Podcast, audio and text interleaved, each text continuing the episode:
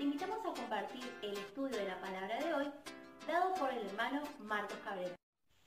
Estudio de la carta a los romanos. En el nombre de nuestro Señor Jesucristo vamos a continuar con nuestro estudio en la carta del apóstol Pablo a los romanos.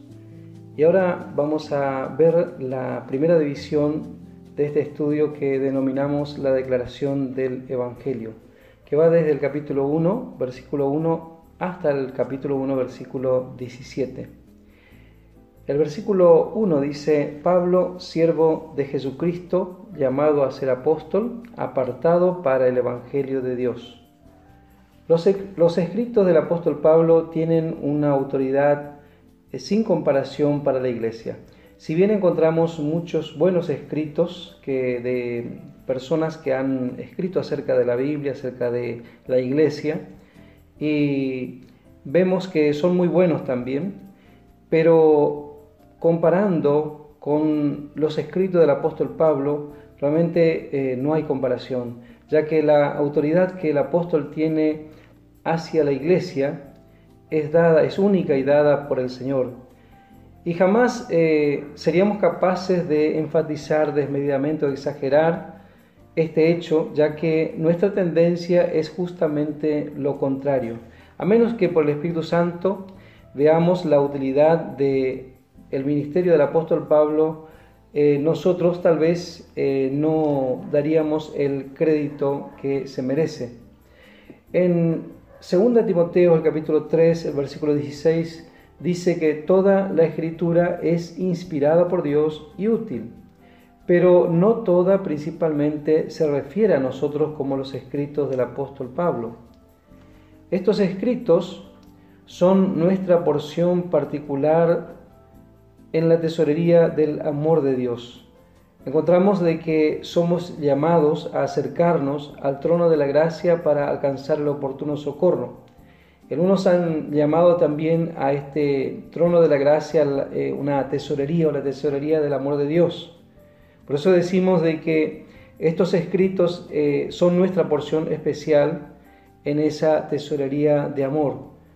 Que cuando vamos a querer tal vez, eh, bueno, saber algo acerca de lo que compete a nosotros como parte de la iglesia y en este tiempo, eh, encontramos en los escritos de Pablo realmente nuestra porción particular.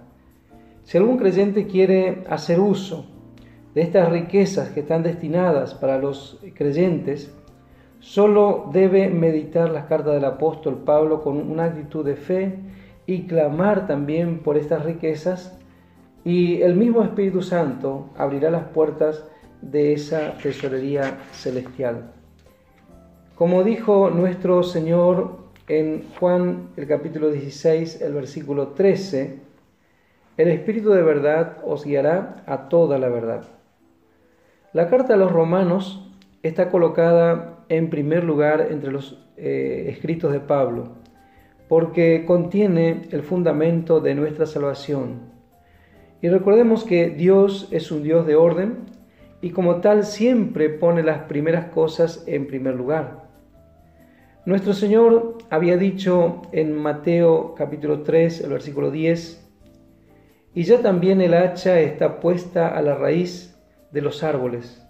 Por tanto, todo árbol que no da buen fruto es cortado y echado en el fuego. En esta epístola el Señor pone su hacha a la raíz y voltea completamente el árbol viejo de la vieja creación a través del apóstol Pablo, demostrando su inutilidad y la necesidad de ser contada muerta, y luego coloca un buen fundamento sobre el cual edifica su estructura de verdad para la nueva creación. En 1 Corintios capítulo 3, el versículo 11, dice, porque nadie puede poner otro fundamento que el que está puesto, el cual es Jesucristo. En el versículo 1 dice, Pablo, siervo de Jesucristo, llamado a ser apóstol, apartado para el Evangelio de Dios. El tema en Romanos es el Evangelio de Dios. Evangelio significa buena noticia o alegres nuevas. Dios es presentado por nuestro Señor en Juan capítulo 3, versículo 16, como aquel que de tal manera amó al mundo, que ha dado a su Hijo unigénito para que todo aquel que en él cree no se pierda, sino que tenga vida eterna. Estas son las buenas noticias de Dios al mundo y en esta carta a los romanos estas buenas noticias están desarrolladas. En primer lugar, muestra para quiénes son estas noticias, luego cuáles son los propósitos de estas buenas noticias y también cuáles son los resultados para los hijos de los hombres. En el versículo 1 Pablo se presenta primero como siervo o esclavo de Jesucristo y luego como apóstol. Y esto llama nuestra atención porque Pablo nos presenta, eh, en cada carta se presenta de alguna manera, pero una manera distinta. Siempre debemos prestar atención a esto porque trae alguna enseñanza. Pablo en, esta, en este caso da prioridad en esta primera carta a su feliz servicio de amor como esclavo de Jesucristo, dando un lugar secundario a su servicio oficial de apóstol, porque Cristo aquí es revelado como el siervo quien vino para hacer la, la voluntad de su Padre.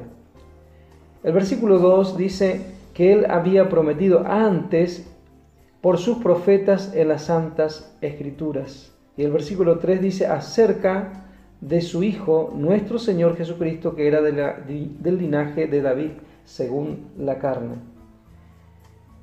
El Evangelio de Dios es aquí manifestado concerniente al Hijo de Dios, como dice el verso 3, acerca de su Hijo, Jesucristo nuestro Señor, quien fue claramente presentado como divino, pero también como humano. Ya que en el versículo 2 dice que fue declarado Hijo de Dios con poder según el Espíritu de Santidad por la resurrección de entre los muertos, después de haber dicho en el versículo 3 que era del linaje de David según la carne.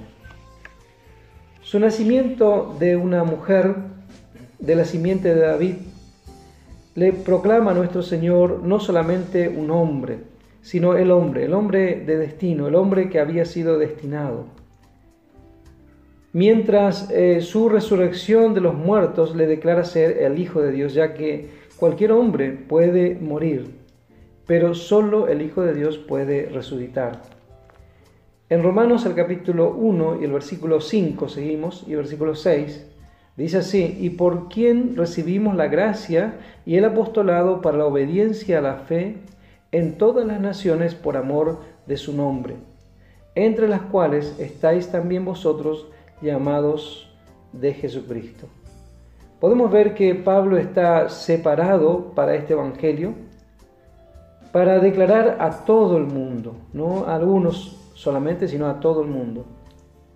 En las cartas de Pablo vemos constantemente la perfección tanto de la persona de nuestro Señor Jesucristo como también la perfección de su obra en la cruz del Calvario. En el versículo 7 vemos la salutación, dice a todos los que estáis en Roma, amados de Dios, llamados santos. Gracia y paz a vosotros de Dios nuestro Padre y del Señor Jesucristo. Santo significa sagrado, puro, sin culpa, consagrado, esta carta fue escrita a la iglesia, a los amados de Dios llamados santos. La versión revisada añade las palabras hacer santo, pero no existen en el griego. Si yo soy llamado a ser santo, puedo fracasar en calificarme como tal. Pero si soy santo por el solo hecho de mi llamamiento, ya no hay dudas. Por lo tanto, soy santo por el simple hecho de que soy nacido de Dios, nacido de aquel que es santo. La cristiandad ha dado versiones diferentes de lo que es un santo y muchas veces deben dejar transcurrir cientos de años para declararlo eh, como santo, pero Pablo informa a los creyentes que son santos porque el Dios santo los ha llamado. Dios informa a su pueblo de su llamamiento santo su carácter separado y luego les espera vivir de acuerdo a su exaltada posición. Aquí él está hablando de la posición de los hijos de Dios. Somos santos por llamamiento. Él los llama santos antes que ellos actúen santamente y nunca invierte el orden. Constantemente vemos esto en la carta del apóstol Pablo. El primero habla de la posición que tenemos en Cristo y luego sí ya habla de nuestra parte práctica. En el versículo 8 sigue diciendo, primeramente doy gracias a mi Dios, mediante Jesucristo, con respecto a todos vosotros, de que vuestra fe se divulga por todo el mundo. Y podemos leer hasta el versículo 11, dice, porque testigo me es Dios, a quien sirvo en mi espíritu en el Evangelio de su Hijo, de que sin cesar hago mención de vosotros siempre en mis oraciones, rogando que de alguna manera tenga al fin, por la voluntad de Dios, un próspero viaje para ir a vosotros, porque deseo veros para comunicaros algún don espiritual, a fin de que seáis confirmados. En primer lugar, en el versículo 8, él dice que daba gracias a Dios a través de Jesucristo con respecto a todos los eh, santos que estaban en Roma. Porque dice que su fe era divulgada o predicada o anunciada por todo el mundo.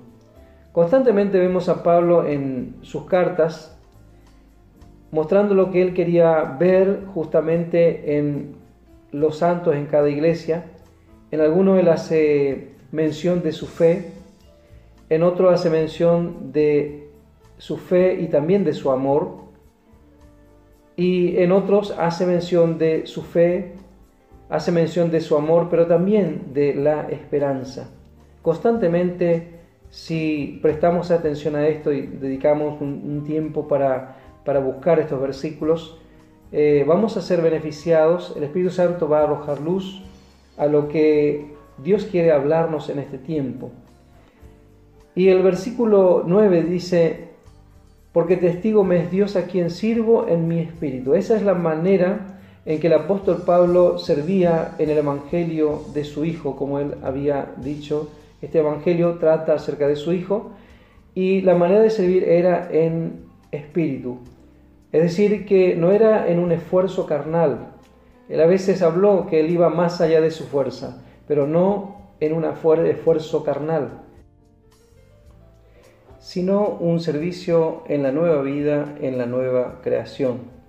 Ahora también dice el verso 9 que hago mención de vosotros siempre en mis oraciones. Pablo era un santo de oración y nos muestra cuál es la manera de servir en espíritu. Si vamos a ministrar a otras vidas, no podemos ir en nuestra propia capacidad, sino dependiendo siempre de Dios, dependiendo del Espíritu Santo que es el agente ejecutor de la voluntad de Dios para que vaya por delante haciendo la obra como Él quiere hacer.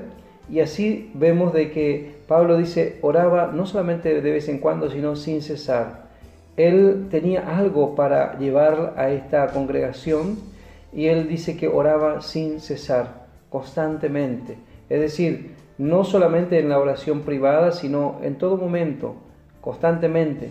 Estaba orando, dice, sin cesar.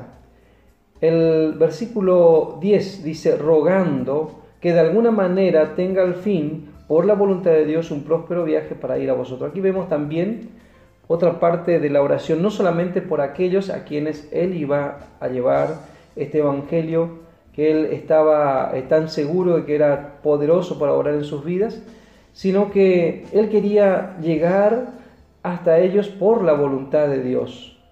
Y dice, rogando que de alguna manera, no le importaba tanto la manera en que iba a llegar hasta ellos. Y vemos esto un ejemplo para nosotros en este tiempo. Y muchas veces encontramos de que hay algunos llamados también así siervos de Dios que quieren eh, tal vez que se le mm, traiga tal hotel de tal, tal vez de tantas estrellas eh, para que pueda visitar un lugar. Pablo no fue así. Dice rogando que de alguna manera, la manera no importa, lo importante es que sea en la voluntad de Dios o por la voluntad de Dios. Y él dice un próspero viaje. Otra vez hace mención, la, palabra próspero tiene que ver de ser ayudado, ayudado por Dios, ver que Dios está poniendo su mano en cada eh, momento, en cada momento de aún de su viaje, un próspero viaje para ir a vosotros. En el versículo 11 dice, porque deseo veros. Esta es una realidad. Él quería ver a estos santos, de que se hablaba tanto de que tenían fe. Realmente eso es lo que había dicho que le llamó la atención y, eh, y él quería ver a estos santos, porque él dice, quería ver para comunicarles algún don espiritual, a fin, dice, de que seáis confirmados. Y esto llama nuestra atención. Porque estos santos, ya su fe era predicada por todo el mundo, como habíamos visto en el versículo 8, sin embargo, vemos de que ellos necesitaban del Evangelio predicado por Pablo para ser confirmados. Los santos romanos eran conocidos por su fe, sin embargo, todavía necesitaban escuchar el Evangelio de Pablo para ser establecidos. El Señor bendiga ricamente. Te saludamos de la Iglesia El Evangelio de la Gloria. Nos encontramos en Posadas Misiones, República Argentina. Te invitamos a suscribirte a nuestro canal de YouTube, El Evangelio de la Gloria, en donde podrás encontrar muchos contenidos bíblicos para tu edificación. No te olvides de activar la campanita de notificaciones para recibir todas las novedades de nuestro canal. Y recuerda, somos bendecidos para ser de bendición.